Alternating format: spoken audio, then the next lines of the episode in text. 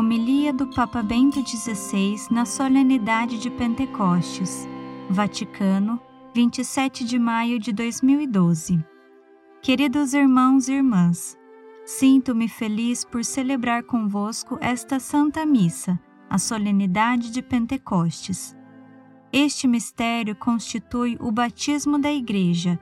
É um acontecimento que lhe conferiu, por assim dizer, a forma inicial e o estímulo para sua missão. E esta forma e estímulo são sempre válidos, sempre atuais, e renovam-se de modo particular mediante as ações litúrgicas. Esta manhã gostaria de meditar sobre um aspecto essencial do mistério do Pentecostes, que nos nossos dias conserva toda a sua importância. O Pentecostes é a festa da união, da compreensão e da comunhão humana.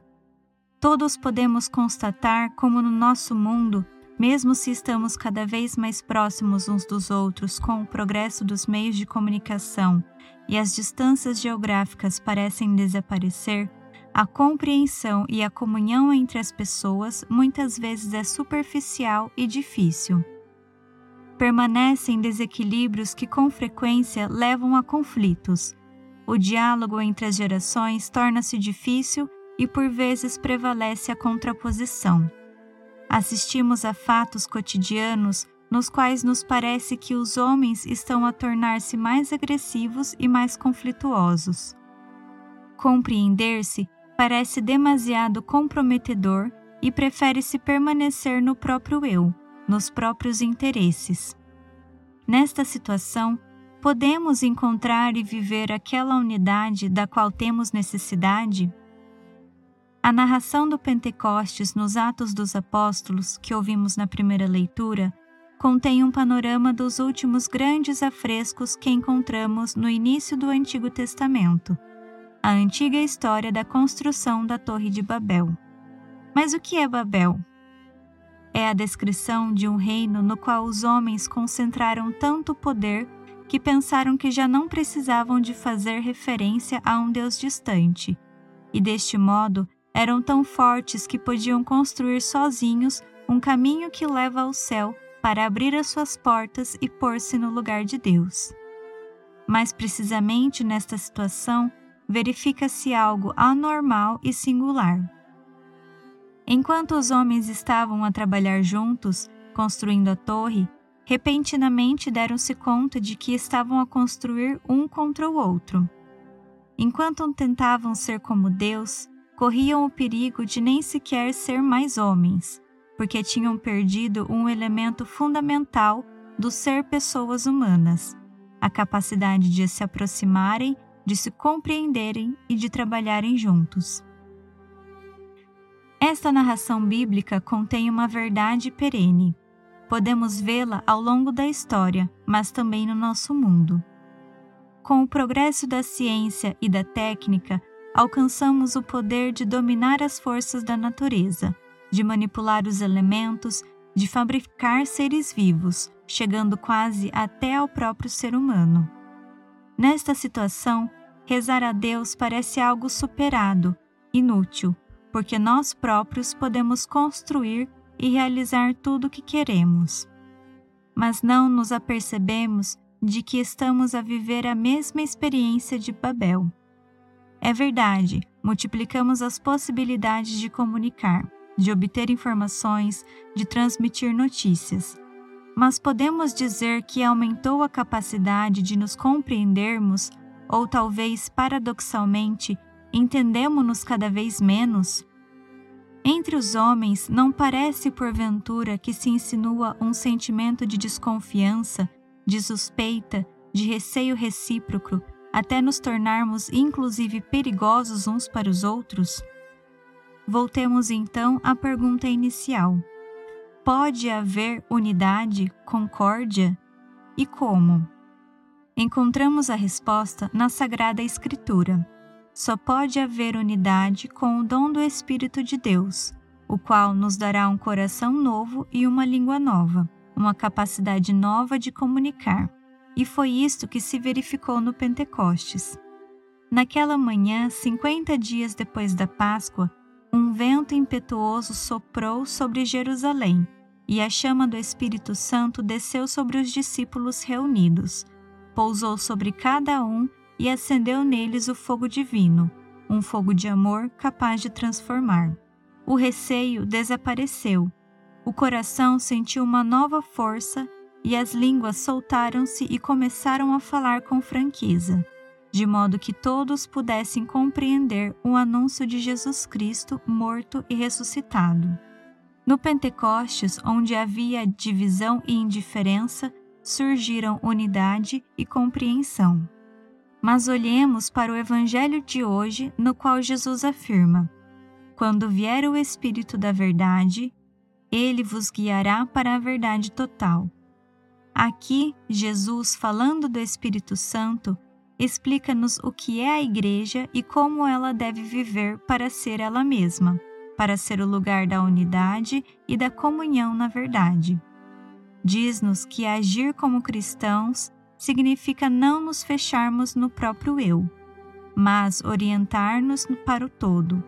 Significa acolher em nós mesmos a Igreja inteira, ou ainda melhor, deixar que ela nos acolha interiormente.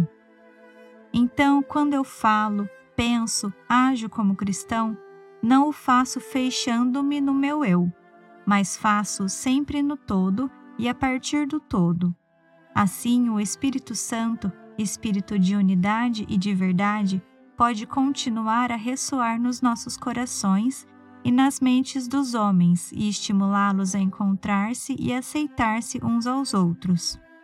O Espírito, precisamente pelo fato de que age desta forma, introduz-nos em toda a verdade, que é Jesus, guia-nos no seu aprofundamento e compreensão. Não crescemos no conhecimento fechando-nos no nosso eu, mas unicamente tornando-nos capazes de ouvir e partilhar, só no nós da Igreja, com uma atitude de profunda humildade interior e desta forma torna-se mais claro por que motivo Babel é Babel e o Pentecostes é o Pentecostes. Onde os homens pretendem tornar-se Deus, podem unicamente pôr-se uns contra os outros. Ao contrário, onde estão na verdade do Senhor, abrem-se à ação do seu Espírito que os ampara e une. A contraposição entre Babel e o Pentecostes é repetida também na segunda leitura, onde o apóstolo diz: Caminhai segundo o Espírito e não sereis levados a satisfazer o desejo da carne. São Paulo explica-nos que a nossa vida pessoal está marcada por um conflito interior, por uma divisão entre os impulsos que provêm da carne e os que derivam do espírito. E nós não podemos segui-los todos. Com efeito, não podemos ser contemporaneamente egoístas e generosos, seguir a tendência de dominar os outros e sentir a alegria do serviço abnegado. Devemos escolher sempre que impulso seguir e só o podemos fazer de modo autêntico com a ajuda do Espírito de Cristo. São Paulo enumera, como ouvimos, as obras da carne, que são os pecados de egoísmo e de violência, como inimizade, discórdia, ciúmes, desentendimentos. São pensamentos e ações que não fazem viver de modo humano e cristão, no amor. É uma orientação que leva a perder a própria vida. Ao contrário, o Espírito Santo guia-nos rumo às alturas de Deus, porque podemos viver já nesta terra o germe de vida divina que está em nós. Com efeito, São Paulo afirma: o fruto do Espírito é amor, alegria e paz. E vemos que o apóstolo usa o plural para descrever as obras da carne, que provocam a dispersão do ser humano, enquanto usa o singular para definir a ação do Espírito. Fala de fruto, precisamente como a dispersão de Babel se contrapõe à unidade de Pentecostes. Queridos amigos, devemos viver segundo o espírito de unidade e de verdade. E por isto temos que rezar a fim de que o Espírito nos ilumine e guie para vencermos o fascínio de seguir verdades nossas, e acolhermos a verdade de Cristo transmitida na Igreja. A narração do Pentecostes em Lucas diz-nos que Jesus, antes de subir ao céu, pediu aos apóstolos que permanecessem juntos para se prepararem para receber o dom do Espírito Santo. E assim, reuniram-se em oração com Maria no cenáculo, na expectativa do acontecimento prometido. Recolhida com Maria, como no seu nascer, a Igreja reza também hoje. Vem Espírito Santo, enche os corações dos teus filhos e acende neles o fogo do teu amor. Amém. Este é o projeto Verbo, a palavra do Papa em suas mãos, realizado para o reino de Cristo e para a glória de Deus.